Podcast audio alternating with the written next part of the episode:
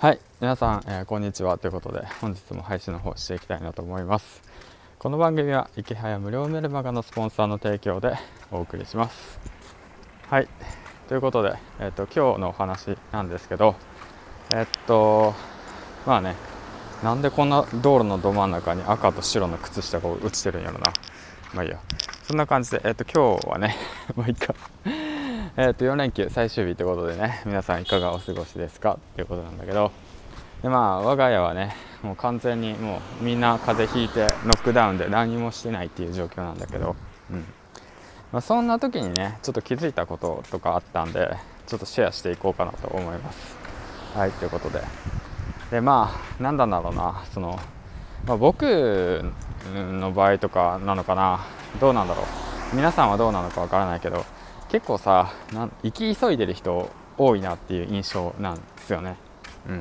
まあ、僕もそうなんだけどなんかね焦ってたりだとかさ何かに追われたりだとかさ誰かと競争したりだとかさなんかまあまあでもそういう世の中だから仕方ないのかなって思うけどさ、うん。まあ、今プログラミングとかのさ勉強もしてるけどさそこもなんか競うような感じになっちゃってんだよね。自然とね。まあそんなことはまあ置いといてで、まあ、そういう世界観だからこそなんだろうあれもやらなきゃこれもやらなきゃみたいなさ感じに自然となってしまってさ気づいたらさなんか余裕がなくなっちゃっててさで、まあ、結局、まあ、どれも手つかずで終わっちゃって手つかずで中途半端でで時間だけ過ぎちゃってるみたいなさそんなことって結構多いと思うんだけどまあそんなね状況とかさそういうことを気づいたりとかしてもさなかなかさ気づいたりしてっていうかさそういうのってなかなかやっぱ自分では気づかないもんなんですよね。やっぱり環境が変わらないと。うん。でそれでまあ何が言いたいかっていうと4日間ねもうあの家族が全滅したんでほとんど何もしてないんですよ。うん。あれもやらなきゃいけない。あこれもやらなきゃいけない。あこっちもやらなきゃいけない。みたいなね。感じのなんかよくわからない。なんか見えないなんかなんだろうな。もうほんとねもうあれだよね。あのー、呪いだよね。呪いにかけられてたんですよね。そんな。うん。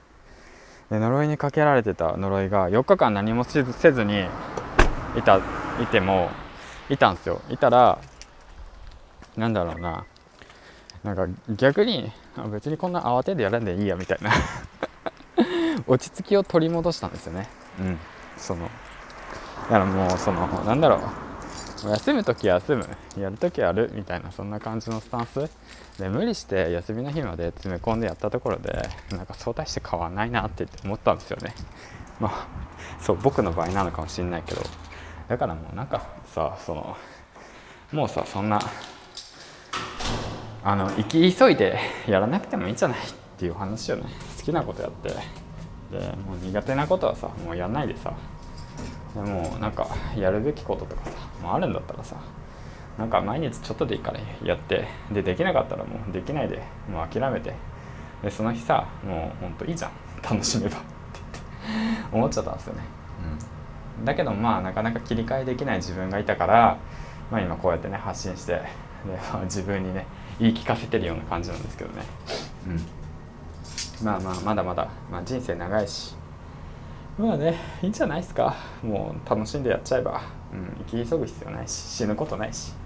うん仕事辞めても生きていけるし。はいということで。最低限ね。そんな感じで以上でした。ということで今日も頑張っていきましょう。銀ちゃんでした。バイバイ。